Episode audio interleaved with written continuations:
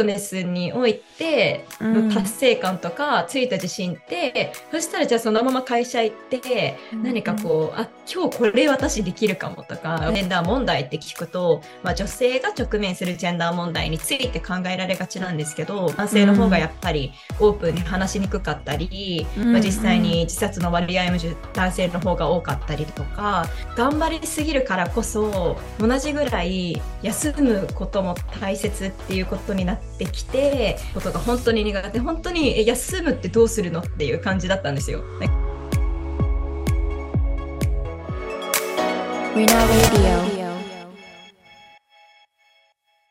というわけで、今回のリナレイリオにお越しいただいたのは、フィットネストレーナー兼アクティビストのゆいなさんです。よろしくお願いします。よろしくお願いします。はい。私ね、ゆいなさんとは直接お会いしたことがなくて、インスタ上ででも実は3年前ぐらいからフォローさせていただいて、えー、リナレイリオに出演させていただけることになったんですけど、じゃあ、えっ、ー、と、簡単に自己紹介をお願いします。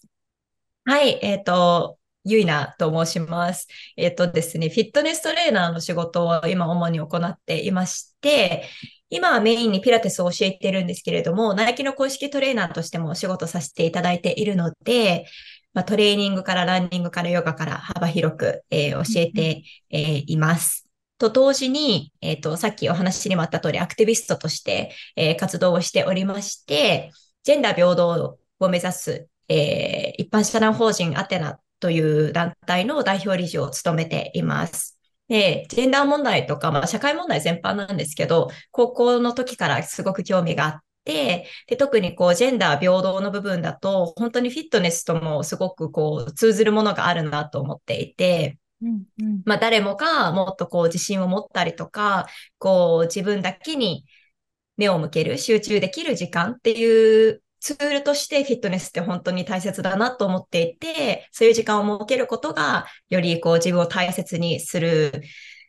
うん、上でとても大切だったりとか、メンタルケアとかセルフケアとしてもとても大切なものだと思うので、こう、一見フィットネスと、こうね、ジェンダー平等とか社会問題ってこう全然違うものには見えると思うんですけど、うん、この二つをこう組み合わせて、こう、セルフラブだったり、ボディポジティビティだったり、まあ、女性のエンパワーメントっていう部分もフィットネストレーナーとしても発信をしています。すごい。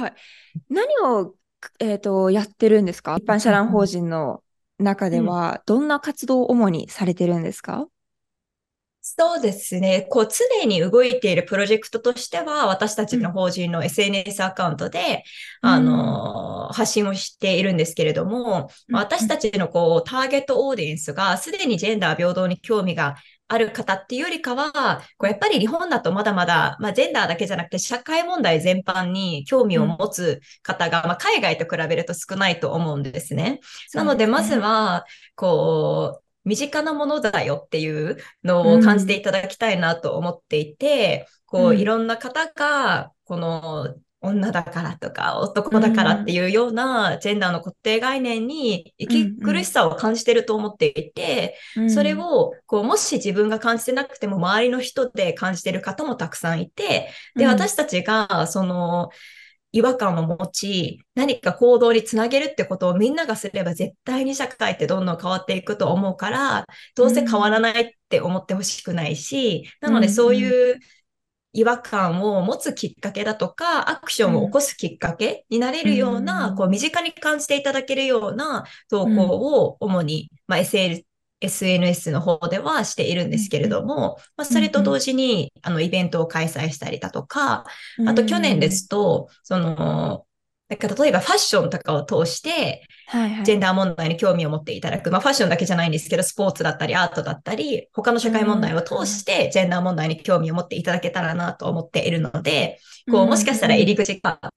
ただこの T シャツだったり何かが可愛いと思ったから手に取ったけど、そこに書いてあるメッセージがジェンダーに関する何か、うん、あの、メッセージで、あ、こういうこともあるんだって思っていただけたらいいなぐらいの思いで、うん、あの、そういうマーチを、オリジナルグッズを作って販売したりっていうのをしたりしてます。へえ。何がゆいなさんの中できっかけだったんですか？ジェンダーについて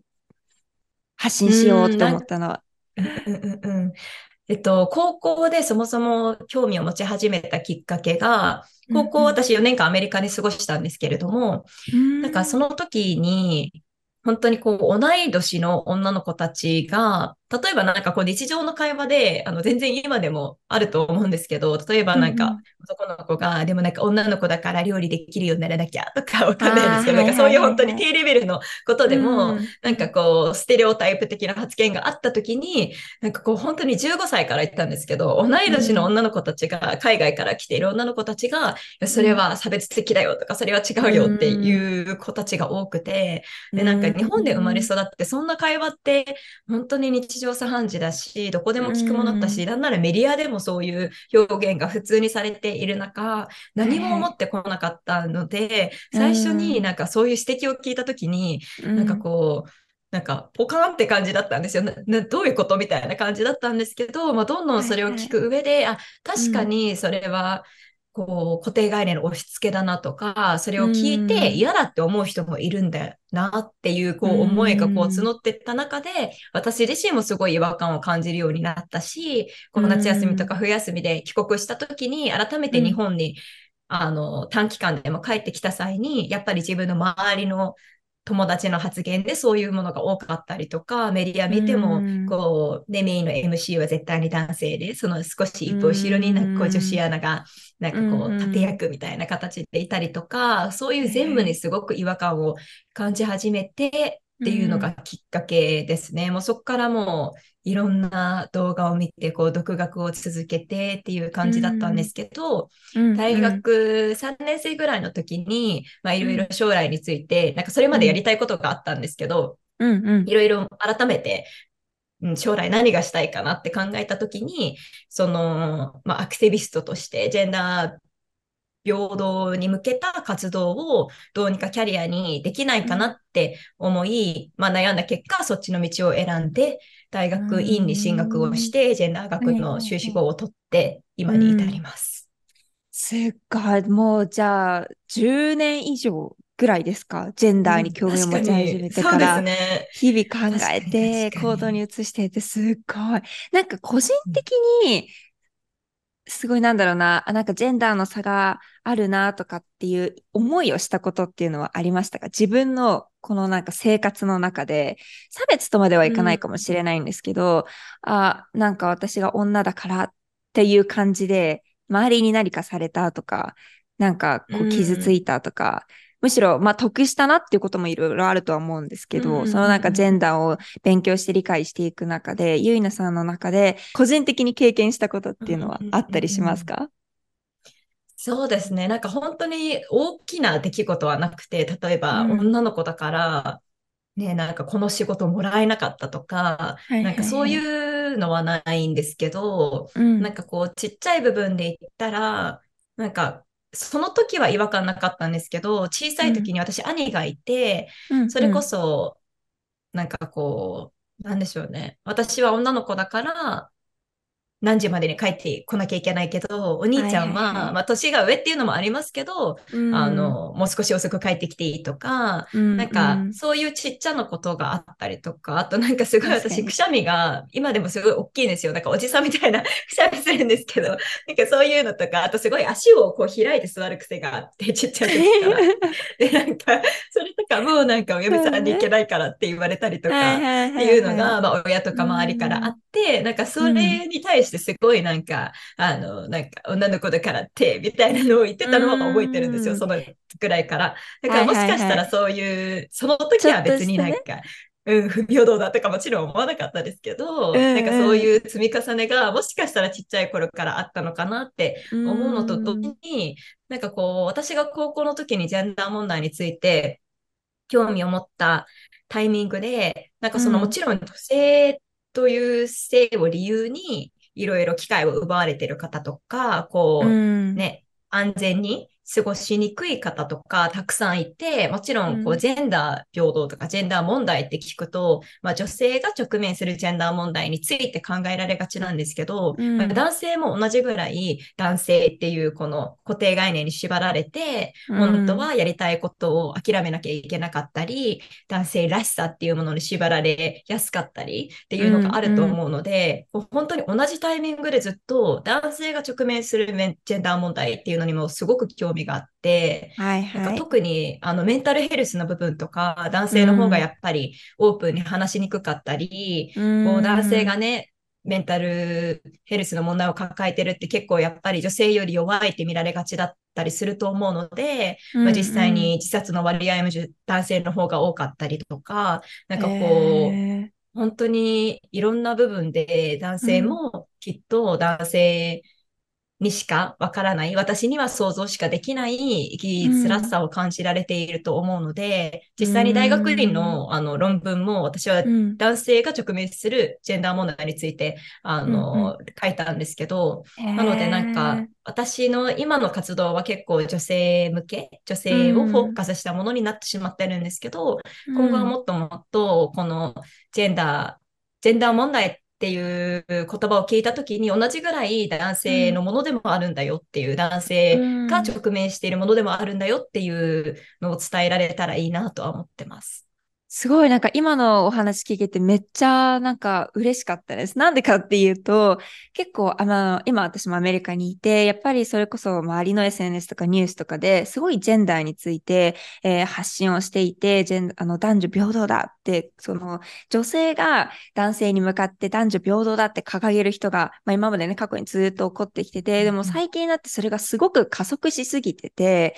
何かこう、男女平等なことで、えっ、ー、と、住むこともあれば、なんか女性が今までずっと男性に使われてたんだから、今度は女性が上に立つべきだ、みたいな、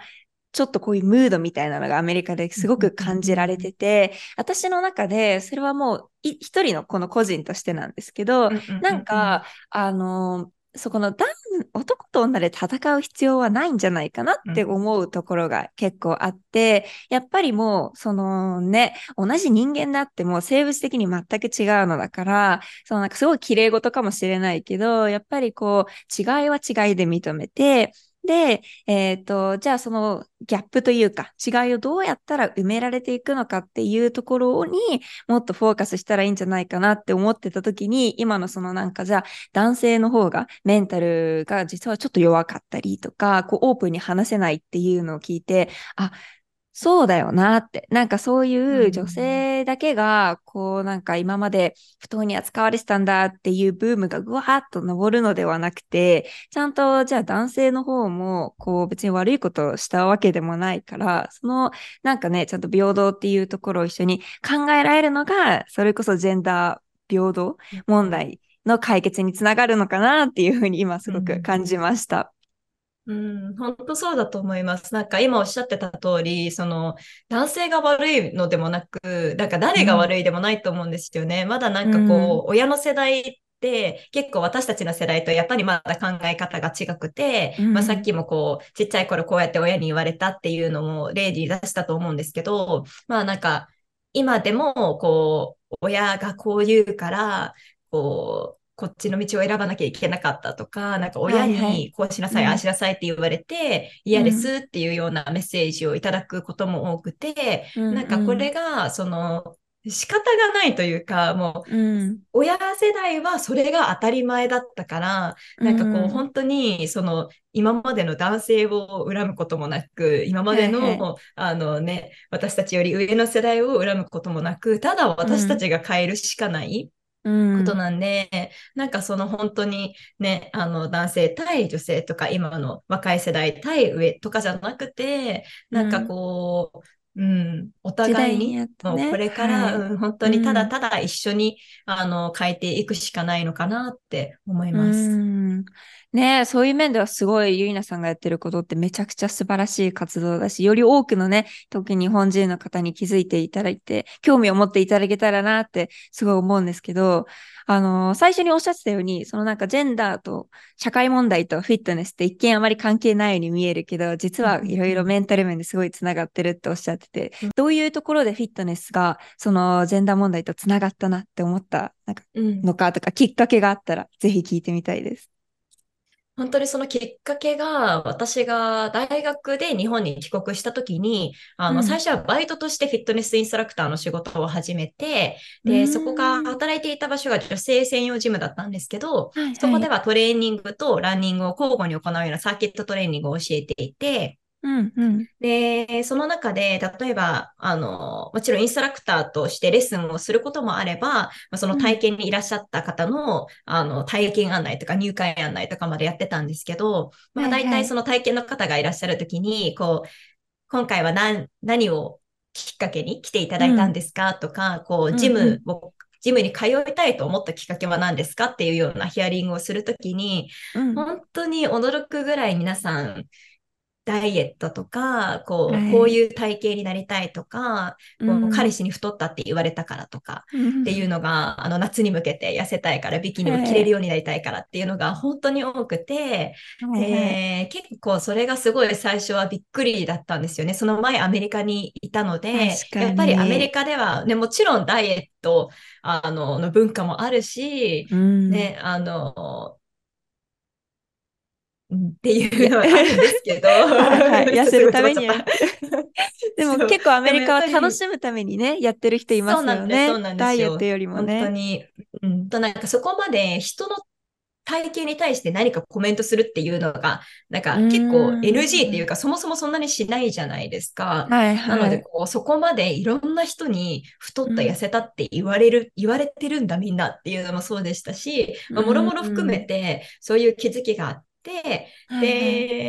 まあ、理由が何であろうと、まあ、入会していただいた方っていうのは、うん。やっぱり私が入会案内を、あの、させていただいた方って私もすごい覚えてますし、で、その後一緒にね、レッスンを受けていく中で、なんか本当にどんどん変わっていくんですよ。なんか最初はこう少し自信なさそうに、あの、うん。レッスンを受けてた方も、でももしかしたらその45分間結構ハードめな、あの、プログラムだったので、こう初級者のレッスンでも走り抜けなかった方も、どんどんうん。あの、走れるようになって、ちょっと自分でスピードを上げてみたりとか、中級者向けのレッスンを受けてみたりとか、で、なんかこう、最初は、なんていうんですか、日本特有の、あの、レギンスの上にショーツ履いて、はいはいはい。で、あの、上もカナス T シャツでみたいのはいはいはい。が、どんどんどんどんレギンス1枚になってったりとおか、ー。スポーツブラ1枚でとか、うん。なんかもしかしたら本当はそれを着たかったけど、たうんだ自信がなかったりとか、それを着れると思えるような環境が今までなかったのかなって思うこともありましたし、うなんかこう、ね、レッスンの後は、少しこう、いらっしゃった時より、こう、もう少し胸が開いてて、なんか笑顔があって、すごいスッキリされてる感じとかを見ると、あ、うんなんかこう、フィットネスって、すごいこう、力強さとか勇気とか自信を与えるものなんだなっていうのを女性専用ジムで働いていたからこそすごく感じることがあって、でで、なんかこう、ジェンダー平等のに関する活動をしていく中で、まあ、日本での課題の一つとして、まあ、女性の自己肯定感の低さってあると思うんですよね。いろんなデータでも他の国と比べて、すく、ごく低いっていうのが出ていて、で、それが結構いろんな他の問題につながってると思うんですよね。なんかこううん。日本で、例えば政治だとか、企企業のリーダーとして女性が少ない少ない言われているけど、まあ、そもそも、まあ、その、まあ、システム的な問題もありますけど、うん。一人一人がその機会を与えられたときに、あ、私ができるって思えてないと、やっぱりうん。ね、今こう、いろん、いろんな多分企業とかで女性のリーダーを増やすっていう、ね、されているけれども、い一個人が、女性自体はいが、女性自身がそれができる、私にこの仕事ができるって思えないと、そもそもやっぱりやりたくないって思ってしまうと思うので、ななんかその自己肯定感の低さっていうのは必ずこれからもっと女性がこういろんなことをチャレンジしていきたいと思える社会を作る上で必要なもの。をもっともっと変えていかなきゃいけないものだと思うので、そこがすごい私の中でマッチするものがあって、あ、フィットネスってもっともっと多くの女性に体を動かすことを習慣づけていただければ、もしかしたらもっと多くの女性が私にもこれできるかもしれないって思っていただけるんじゃないかなって思いますし、なんか本当に変な話、今日レッスンで私今まで走りきれなかったレッスン走りきれたとか、なんか前までは自重でしかできなかったトレーニングが今日は2キロのダンベルでもできたとか、なんかすごいやっぱり自信になると思うんですよ。うん、なんか私自身もずっと高校からスポーツやってたのですごいそれがあって、私自身すごく、はいはい、あ私できるみたいなこう力強さを感じることが多かったんですけど、うん、そういうフィットネスにおいての達成感とかついた自信って、うん、そしたらじゃあそのまま会社行って、何かこう、あ、今日これ私できるかもとか、この営業頑張れるかもとか、なんか本当にそういうちっちゃなことに、あの、つながるんじゃないかなと思っているので、そういう、うん、つながりをすごい感じますね。いや、まさにおっしゃる通りですよね。なんか私の個人的な経験としては、それこそアメリカの、私は大学生で初めてアメリカに来たので、英語が全然喋れなかったんですけど、最初のそう3ヶ月間とかはもう全然授業にもついていけなくて、こうなんかね、毎日泣いてみたいな生活だったんですけど、大学のフィットネスセンターがあって、そこにちょっと通うようになってから、なんかちょっとヨガしたりとか、ちょっとなんかダンスしただけですっごい気持ちがスッキリして、あ、今日もまた学校頑張ろうみたいなみたいな、すごい狭い世界だけど、やっぱりね、あのー、10代の自分で英語の、英語しかない環境で、誰も知らないところに飛び込んでって言った時に、やっぱりそう、一番メンタル支えてくれたのは体を動かすことだったんだなってすごい感じてて、で、それが今度コロナが起こった時に、あのー、私がちょうど YouTube をコロナ前から実はトレーニング系のピラダンスっていうエクササイズを発信しているんですけど、そのコロナになった時にやっぱり世界中の人たちが家にいる時間っていうのを強いられて、それで、まあみんなトレーニングとかを私の動画を見て一緒にしてくれるようになった時に、やっぱり、こう、あの、コメント欄とか、なんか作ったサロンの中とかでも、えっ、ー、と、家から一歩も出れないけど、このまま家に閉じこもってたら鬱になりそうだけど、ちょっとでもこう画面上で繋がれたりとか、ちょっと体を動かしただけでもだいぶスッキリしましたとかって言って、結構そのコロナ禍を乗り越えられた人って実はいっぱいいるんじゃないかなって思った時に、やっぱりそうですね、今ゆうなさんがおっしゃったように、そのフィットネスでただこうダイエットするだけとか、ただ綺麗になるだけじゃなくて、メンタルを整えるため、それで、それから自分の自己肯定感とか自信がにつながっていって、で、トレーニング以外の私生活とか世界の、社会の中でも生きていける力を身につけていけるんだっていうのをすっごい共感できます。嬉しい。でも本当にそうですよね。ねなんかこう、メンタルケアにおいて本当に欠かせないものだと思うので、うん、なんかもっとそれに気づいていただきたいですよね。寝ることとか、いい、ね、栄養がたっぷりなものを食べるっていうのが健康において欠かせないっていうのって誰でも知ってると思うんですけども、それぐらい同じね、一つの中に、うん、あの運動が入るぐらい大切なものなので、うん、うん、なんかその今の日本において、そのダイエットしたいですとか、こういう体になりたくて来ましたっていう方を否定することは全くなくて、うん、それが入り口でも全然いいと思うんですけど、うん、絶対に続ける理由は、まあ、もちろんその実際に運動する中でこうどんどん体が変わってって、それがモチベーションになってるって方もいらっしゃると思うけど、きっとずっと続ける中で本当のモチベーションって、やっぱりそのレッスン、ね、こう体を動かした後の自分の感覚が好きとか、頑張ってる自分が好きとか、うん、あの、ストレス発散として通ってます、うん、通い続けてますって方の方が圧倒的に私の今までの経験の中でも多かったので、うん、それが入り口でも今はいいから、その中で続けていく中で、より自分を大切にできるツールとしてフィットネスを見ていただけたらなって思ってます。そうですね。今はレッスンは実際に定期的にやられてますか？なんかよくインスタであの、ナイキのあの、セッションを担当させていただきましたっていう投稿を見ていて、かっこいいなと思いながら拝見させていただいてるんですけど、あれは不定期のレッスンとかですか？そそれとも結構定期的に行われてるレッスンですか、うん、えっと、ナイキのお仕事は、あの、不定期で、基本的にこう、イベントとかの登壇になるので、まあ、一般向けのイベントもあれば、あの、ナイキさんの社内向けのイベントもありっていう感じなんですけれども、それは本当に、あの、不定期でやっていて、で、こう、レギュラーのレッスンとして今持っているのが、リフォーマーピラティスのレッスンで、今は東京の、えっと、広尾と中目黒のレッスン、広尾と中目黒のスタジオにて、えっと、週2回ぐらいレギュラーのレッスンを持ってやってます。えー、資格もじゃあ取られてですか？フォーそうですね、ピラティスの資格を。リフォーマーは持ってないんですけど、マットを持っていて、リフォーマーも取りたいなって思ってます。すっごい今人気ですよね、リフォーマーね。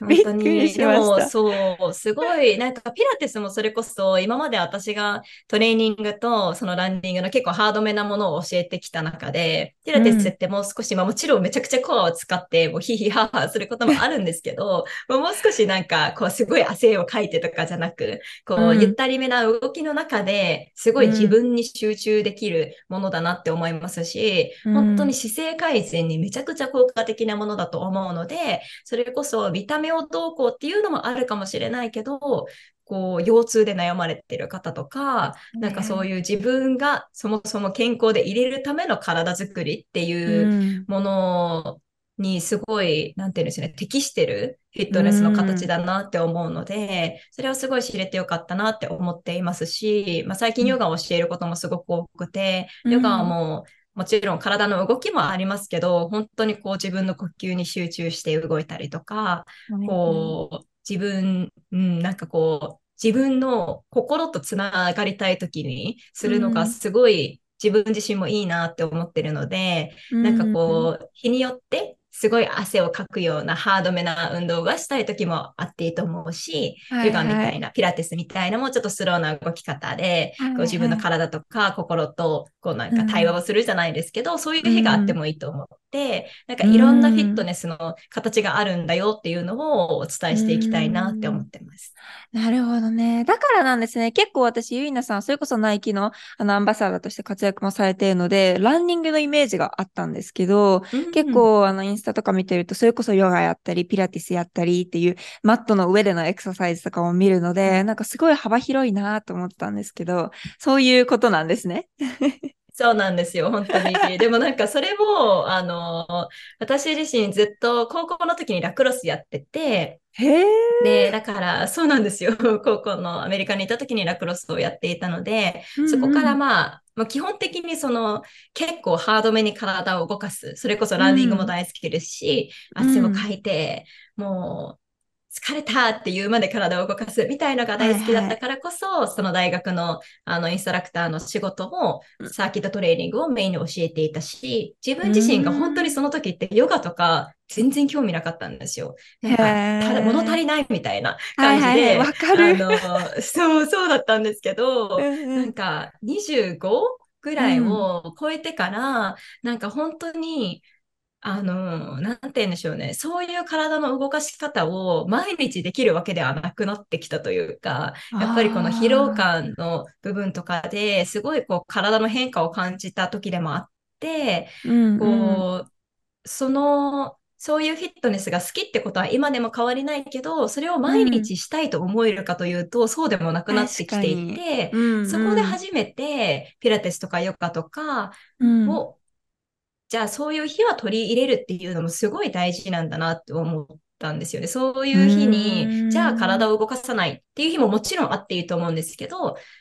この0か100ではなくて、それであればちょっとでもいいから自分が心地いいと思う範囲で体を動かしてあげた方が、絶対その後ってやっぱりちょっとは体を動かしてよかったなって思うと思うんですよね。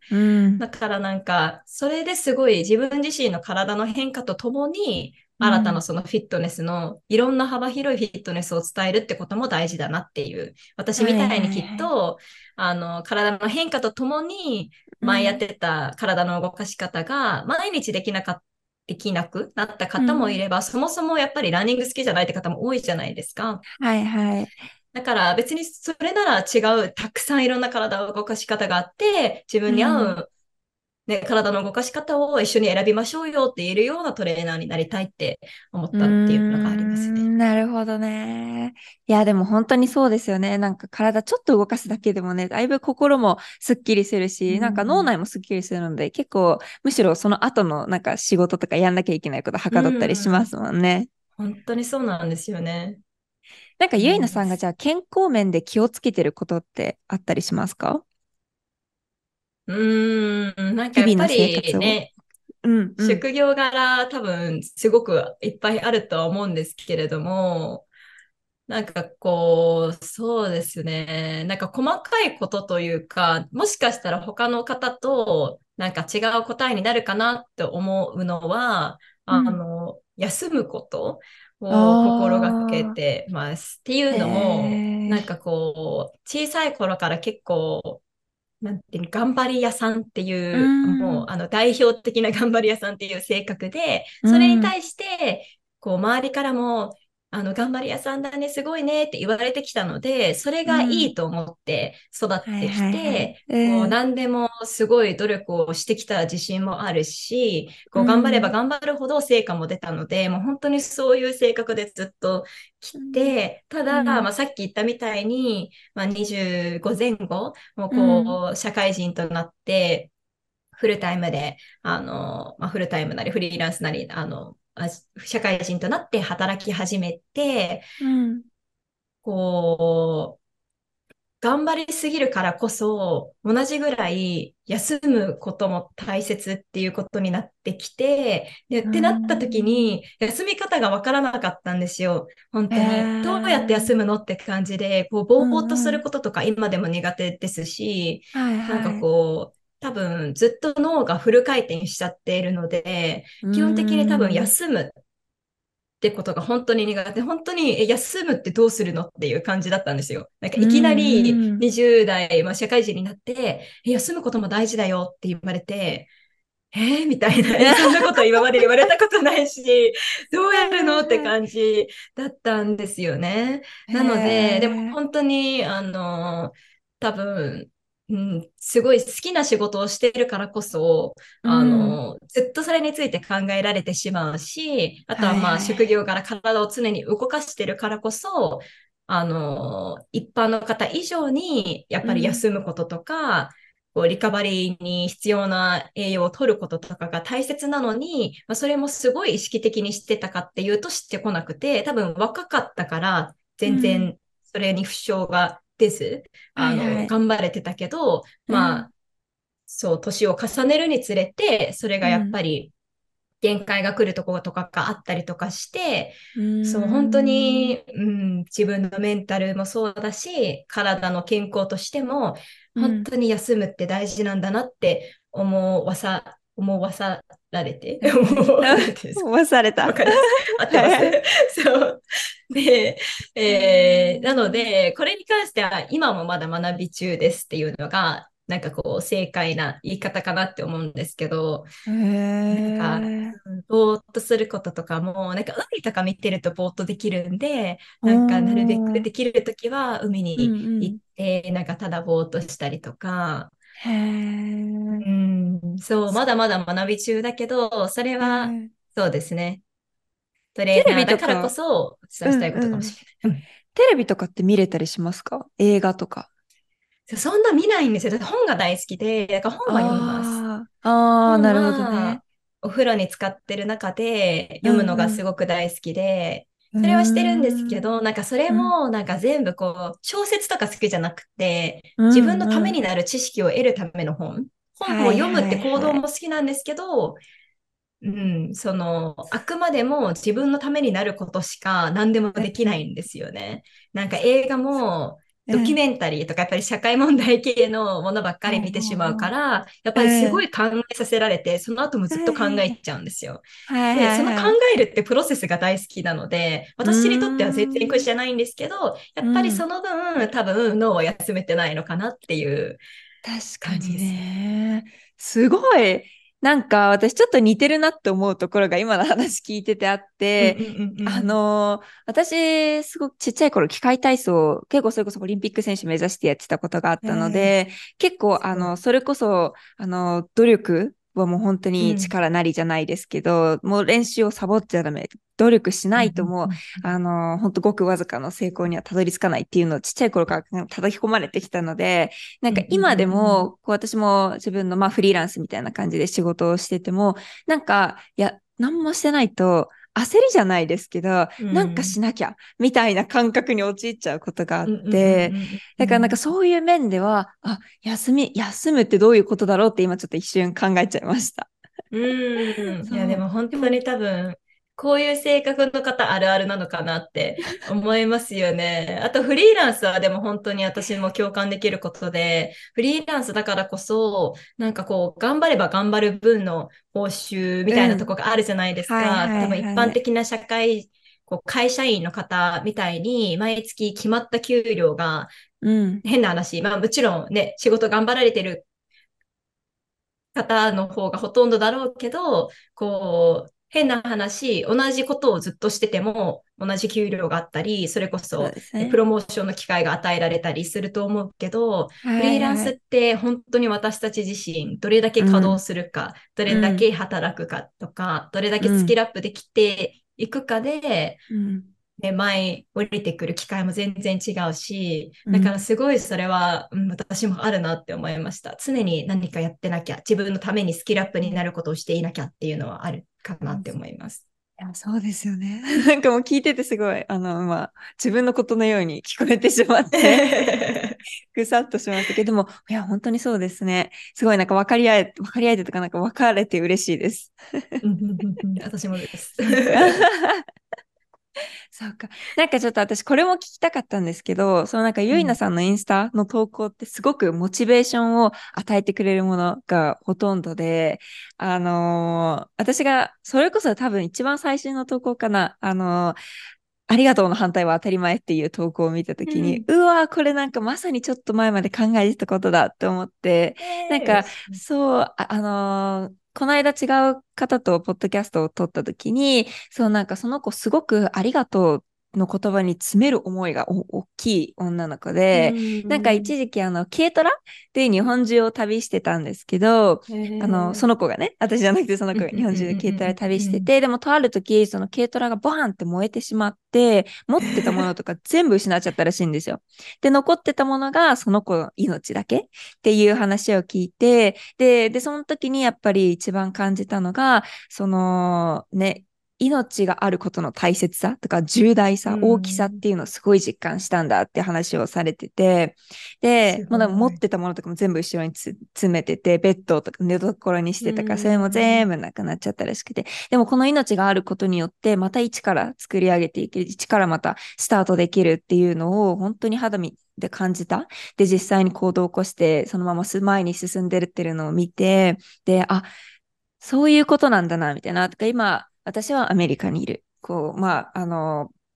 例えば家に住んでるとか、まあデバイスがあってパソコンで仕事ができるスマホを常にいじっていろんな情報を得られるとかっていうのがあるけど、なんかそれがついついね、朝起きてすぐスマホ使って、もう一日が始まったらスマホからっていうのも、あのーあり、あ、ん？今あることだけど、それがじゃあ当たり前になってしまうと、やっぱり、そう、なんか、ね、あのーそう、今持ってるもののありがたみっていうのがどんどんどんどん減っていってしまうなっていうのをすごく感じてて、だからそのゆうなさんがすごい綺麗に文面に表してくれてたのを見て、あの、気持ちよかったです、読んでて。思ったきっかけとかはあったんですか？ありがとうの反対は当たり前。なんかその言葉自体、私大学の時に、うん。なんか軽井沢の、あの、ある教会、ちょっと名前忘れちゃったんですけど、ある教会が、毎年夏になんかキャンドルナイトみたいなイベントをやっていて、で、私毎年夏に軽井沢に行くことがあるんですけど、その時に行って、で、なんかこう、ポストカード、そこの教会のポストカードみたいのがあって、そこでなんかこう、大切な人に手紙を送ろうみたいなブースがあったんですけど、うん。そのポストカードに、あの、ありがとうの反対は当たり前っていう言葉が書いてあって、あすごい素敵な言葉だと思って、そこからずっとなんか覚えている言葉なんですけど、そのポストカードを探したんですけど、なくなっちゃって、やったないんですけど、その言葉だけはすごく覚えていて、絶対忘れたくないって思ったのを覚えていて、で、なんか、このタイミングっていうのはそこまでないんですけど、私常になんかこう、書きたいことをちょっとずつ書いては、なんかノートに保存してっていう感じで、で、なんかこう、あの、パッて思い浮かんだたびにこう文章を作ってって、完成したタイミングで載せるって感じなので、そこまでなぜ昨日だったのかみたいのはないんですけど、そう、なんか伝えたいなっていう、この言葉を絶ぜひシェアしたいなっていう思いはあったかなっていう感じですね。じゃあ結構普段のインスタの投稿のモチベーションを上げてくれるような投稿とかも、なんかこう常にいろいろ動いてる頭の中で出てくるものをとりあえず書き留めといて、なんか完成した時にポンって SNS に出てくるって感じですか？本当にそうですね。だから作り上げたタイミングで、なんかそれに合う、うん、私なんかそんなに写真を撮る癖がなくて、なんかもう写真がない問題が多いんですけど、うんうん、なんかそれになんか合う写真あるかなって探し始めて、あったら、はいはい、なんかフィードのバランスとか意識して、そのまま投稿するっていう感じかなって感じ。だからノートすごいいつも結構バーってあります。いろんなアイデアが。へなんかどんどんどんどん増やしてってみたいな文章にしてって感じです。そうなんだ。やっぱそうですよね。なんかナチュラルに出てくるものが一番なんか心に思う、言葉に重みがあるじゃないですけど、うん、すごくなんか読んでる側としてもスーッと入ってくるというか、すごくいいなって思ってます。ありがとうございます。嬉しいです、本当に。日々なんか、あの、ゆいなさんのじゃあ生きがいになっているものって何ですか？ねえ、生きがいなんだろう。うん、でも本当に、とにかく、なんかやりたいことがたくさん常にあって、なんかちっちゃい頃からそうだったんですよ。常になんか趣味とかもすごく多いし、やりたいこともたくさんあって、好きなこともたくさんあって、なんか将来の夢とか目標がなかったことが今までないような人なので、珍しいですね。そう、それを知ったのもそうなんですよ。なんか、あの、今ぐらいになって、なんかやっぱりいろんな、もっといろんな人と会うようになって、はいはい、なんかちっちゃい時ってみんな将来の夢あるじゃないですか。それが現実的かは置いといて、なんですけど、やっぱり、まあ、社会人に入ってから、なんかこう自己紹介とかで趣味は何ですかっていう話になって、うん、なんか特に趣味はないんですけどっていう方とか結構聞くと、なんか本当に最初の方はそんな人いるんだっていう感じ だったんですよね。でもなんかいろいろ本とか読んでいく中で、なんか今、うん、あの、私よりもっと、あの、えっと、下の世代で結構あるあるらしいんですけど、うん、なんかその、特に目標がないとか、興味を持てることがないって感じる方が多いっていうのを読んで、なんか、うん、それはまだまだこう、私ももっと共感できるように、なんかいろいろ学ばなきゃなって思うぐらい、私は結構正反対の、あのー感覚で生まれ育ってきたんですけど、なので、うんうん、まあ本当に今もたくさんやりたいことがあって、すでにやっているフィットネストレーナーの仕事においてもそうだし、す、で、にやっているジェンダーの活動においても、新たなことをもっともっとやっていきたいっていうのもあれば、うんうん、なんか今後もずっと20、前半から話してるんですけど、このフィットネスと、まあ、女性のエンパワーメントだったり、メンタルケアとかセルフケアっていう部分を、うん、あの、一緒にしたというか、こう一緒に感じられるようなビジネスもしたいってすごく思っていて、うん、ただそのビジネスプランとしても、なんかいっぱいやりたいことがありすぎて、なんかどれが本当にベストなのか、どれが本当に人々にとって必要なものなのかっていうのをまだ模索中なので、うん、なんかこう、それをいろいろ考えつつ、今あることをやっているっていう段階にいるのかなと思うんですけど、まあ、さっき言ったみたいに常にこう目標を持ってきたので、うん、なんかもっと前は、なんか次のステップがわからないっていうことがすごいストレスだったんですよ。なんかもう常に次の目標があって、それに向かって何をやればいいのかっていうのを逆算してっていうのをずっとしてきたので、なんかこのステップが明確でもないと、なんか明確にないと、なんかその逆算もしづらいじゃないですか。そうですね。なので、なんかそう、それがすごい、こう、ストレスに感じていた時期とかもあったんですけど、なんか本当に20代、まあ、今28なんですけど、20代で一番学んだことは、なんか、本当に自分が成長する中で自分の考えとかって変わると思うんですよね。自分が目指すべき場所とか、こうなりたいと思う自分とかも変わっていって、はいはい、それって素晴らしいことじゃないですか。それだけ自分が成長してるってことだし、いろんな新しい、こうね、考えに触れて視野が広がってるってことだから、それ自体はすごく素晴らしいことで、だからこそそこまでこう決まった目標が常になくてもいい、ぼんやりしててもいいから、あの、自分のもうずっと磨き続けるとか、スキルアップってことはもちろん常にしていきたいけど、こう、なんていうんですよね、アンノーンがあってもいいし、それを楽しむべきだなってすごく思って、とりあえずは今の自分、今がいる、今自分がいる環境とか、今やってることを、とりあえずは楽しむ。で、絶対になんか舞い降りてくるじゃないですか、そういうのって。あ、ね、私これやりたいみたいな、これだみたいなのって絶対に、今どれだけもがいて頑張って探しても、わからないものも絶対いつか舞い降りてくるものがあると思うから、本当に、うんうん、この今の感覚を楽しむっていうのも、本当にやっと20代これまでかけて学んでこれたなって思うので、うん、モチベーションは今がただ楽しいです。これからも楽しみだし、うんうん、なんか今の自分、今いる環境に、もちろんなんか本当はこう、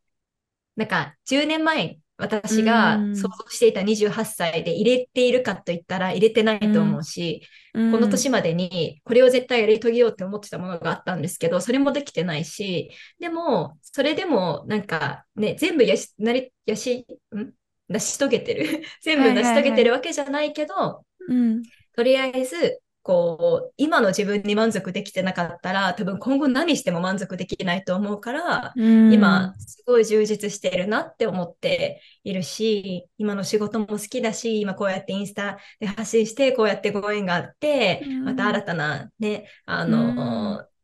うん、コネクションも作れてっていう、前科全部が、うん、すごい楽しいなって思います。ごいいい考えですね。いや、なんか本当にそれこそもうたくさんの人に今のメッセージを聞いていただきたいなと思うんですけど、やっぱりね、その、さっきのあのインスタの投稿にも戻りますけど、今あるものでどれだけ自分が幸せなのか、どれだけ自分がこう満たされるかっていうところに、やっぱりあの焦点を当てるじゃないですけど、考えられるかっていうところで、だいぶその何歳になっても、あ、20代楽しかったなと思えるか、あ、20代つまらなかったなって思っちゃうかっていうところの大きな違いは、やっぱりその今あるものにどれだけ感謝して、えー、ありがたみを感じられるかっていうところなんだなっていうのはすごく感じました。ねえ、私もついつい忘れがちですけど、やっぱり将来、この、そう、私もさっきゆうなさんが言ったように、えー、っと、ちっちゃい頃に思い描いていた、私も今28の代で、今まだ27なんですけど。そうなんですか、はい、え、同い年だ、はい、95。多分同い年。そうです。90、早生まれで96なんですけど、でも同い学年は一緒。嬉しい。ねえ、なんかすごいもう今日お話いっぱい聞いてて、なんか似てるなと思えるところだったりとか、うん、共感できる部分とかがめっちゃ多くて、すっごいなんか、あの、つながれて嬉しいです。えー、絶対日本帰ってきたら遊びましょう。多分、いつも年末年始帰ってるので、また今年も帰る。本当ですか？連絡します。言ってください、絶対。ね、なんかイベントとかしたいですよねって勝手に思ってたんです、私。やりましょうよ、ちょっと。やりましょう。じゃあちょっと最後のポッドキャスト内の質問になるんですけれども、はい、ゆいなさんがじゃあ今向かってる先をぜひ教えてください。うん、今向かってる先、そうですね。なんか、まあ、そのやりたいことは、まあ、ぼんやりとはあっ、今やってる仕事の中でも、活動の中でも、もっともっといろんな挑戦をしていきたいっていうのがあって、うん、うん、ただこう、本当に今は、多分前の昔の私だったら言えなかったけど、ここに向かってますみたいな明確なゴールは、なんか言語化できるものはそんなにない。自分のなんか思ったイメージみたいなのはあるけれども、うん、なんかこう、一言で答えられるようなゴールが人生の中で初めてあるんですけど、うん、そう、なんかこう、パッて答えられるものがなくて、はいはい、でもそれでもいいって思えてる自分に、すごいなって本当に思うぐらい、なんか、この、こういう考え方が前はできなかったので、今向かってる先を聞かれるのであれば、まあ今、すでに持っているものをもっともっとを活かして、いろんな挑戦につなげつつ、新しい挑戦にも、こう、向けて、スキルアップを続けていきたいし、うん、うん、うん。なんか今のありのままのまま、ただ進むんだろうな、みたいな、こう、ずっと進み続けるっていう自信はあるので、ただ前を向いてます。今は楽しみながらって感じです。なるほどね。ああ、めっちゃいい。そうですね。いやー、めっちゃ私も少しそれはわかるし、いいなって思います。なんかさっきの話でちょっと切れちゃいましたけど、私もやっぱりその自分が10代の頃とか、ちっちゃい頃に28にはね、なんか結婚して、出産もして、ママになってるだろうとかって思ってたけど、うん全然違う生活をしてて、でもじゃあそれが間違ってるか、自分が違う方向に進んでるのかって思ったらそういうわけじゃなくて、今の自分がすごく楽しいし、こうなんか、あのーね、前に向かって進んでる、今ゆうなさんがおっしゃってくれたように、進んでいくことが結構日々のモチベーションにもなってたりするので、そういうところは、あのーね、自分の中で大切にしたいなって思ったし、今ゆいなさんがそういう同じような考えを持ってるっていうのを聞けてすごく嬉しかったです。えー嬉しいです、本当に。えーなんか、ここまで考え方って変わるんだなってすごい思いますうね。んいや、本当。に20代、20代か、まだ20代なんですけど、20歳の自分とかは、絶対こんなこと言えてると思ってなかったです。っていうぐらいな、こうなっちゃって、自分でストレスを抱えちゃってたので、うんうん本当になんかよくやった自分って思ってます。すごい。それが思えるだけでもう、ね、なんかもう生きてる証拠というか、100, うん100点だと思います。ねえ、なんか学び続けるってこうなんだな、みたいな。で、これをなんかうん50代、60代、70代でも言ってたいなって思いますよね。多分ずっとこれから学び続けると思うし、なんかそういう。いう年代に縛られずに、なんかただただ知識とか経験は積まれるので、その分多分すごいいろんな恵みがあると思うけど、うんなんか変な話、60、70になった時も全く違う人生を送りたいってなって、新しいキャリアを始めたいってなった時にもできるような自分でいたいなって思ってます。はいはいはい、すごい。いいですね、本当に。頑張ります。頑張りましょう。では、最後になりますけれども、ぜひ、あの、このポッドキャストを今回聞いてくださった皆さんに何かメッセージがあれば、ぜひお願いします。えー、そうですね。何にしようかな。いっぱいありますよね。うんうんいっぱいあるんですけども、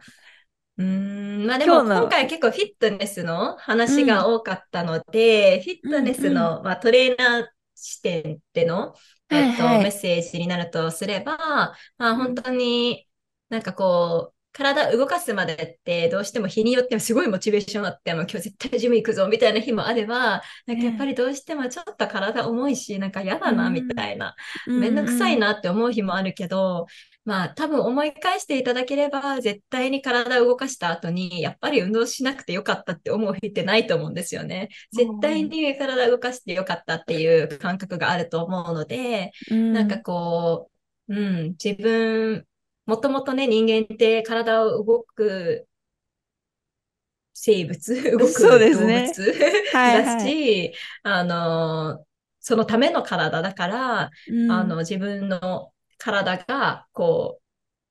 う、うん、喜んでくれるようなことをしてほしいと思うので、はいはい。さっき言ったみたいにもしスポーツとかフィットネスっていう言葉を言われた時にちょっとハードルを感じてしまう。なんか汗かきたくないし、そんなハードに何かするっていうの嫌だしって思ってるのであれば、じゃあ自分にとってのフィットネスって何ができるかなとか、どんなものであってほしいかなっていうのを考えて、もしかしたらそれがなんかウォーキングかもしれない。自分のうんうんなんかこう最寄りの駅からバスを乗って駅に行くじゃなくて、それを歩くだけでも、それが自分のフィットネスかもしれないし、なんかちょっとね、ハイキング行く、週末にハイキング行ってっていうのが十分かもしれないし、何でもいいと思うから、なんかこう、うん、自分に合った体の動かし方をして、その時に自分の体とか心がどういう感覚があるのか。やっぱ、めっちゃいいところで、めっちゃいいところで。感動クライマックスで笑いになっちゃった。そう、まあこういうことはあると思うので、そうですね。はいまあ、こういうとこってなかなかね、インスタで見せられないと思うから、でも全然使ってください。確かに。新たな一面が見れました、ゆいなさんの。そうです、そうです。はい。こういうことも結構おっちょこちょいなんで、いろんな、なんか、口にいろいろついてたりもするんですけど、いやいやあそういう、そんな感じです。なんか、とにかく、あの、うん、あの、自分が心身健康でいられるために体を動かしてあげてほしいなって思うのと、まあなんか私の投稿の、その多分、うん、もしかしたら、あの、りなさんのが載せてくださっているものを通じて、初めて私のインスタに、あの、飛んできていただいて、見ていただける方がいるのであれば、なんか私の投稿で心がけてるのが、なんか SNS ってやっぱりこう、ちょっと、ね、あの、他の人と比較したりとか、なんか投稿内容によってはすごいキラキラしてるものを見て、ちょっとネガティブな感情になってしまう時もあると思う。で、それはもちろん自分の思考でコントロールできる時もあると思うけど、まあ、SNS 自体そういうものになってしまってると思うので、うん、なんか私のインスタを見てくださってる方には少しでもなんかこう、ポジティブになんか、はいはい、うん、インスタにも見たいって思える。インスタを見たら、こういうポジティブな感情も得られるし、そう元気がもらえたりとか、もしかしたら勇気がもらえたりとか、こういう考え方もあるんだ。私もこういう考え方してみたいな、してみようって思ってもらえたら嬉しいなっていうのを軸に何を投稿するかとかを、どういう言葉を使うかとかも選んでいるので、なんか、うん、もし SNS に対してちょっとネガティブな感情があったりとか疲れちゃうなって思う方は無理せずな範囲でいいけど、なんかちょっと疲れたって思った時こそなんか投稿を見てくださったら嬉しいなって思います。そうですね。うわー、素敵です。ありがとうございます。うん、きっと背中を押される方たくさんいると思うので、ぜひぜひ聞いていただければと思います。はい。というわけで、今回のリナレイディオにお越しいただいたのは、えー、フィットネストレーナーでアクティビストのゆいなさんでした。素敵なお話を本当にありがとうございました。ありがとうございました。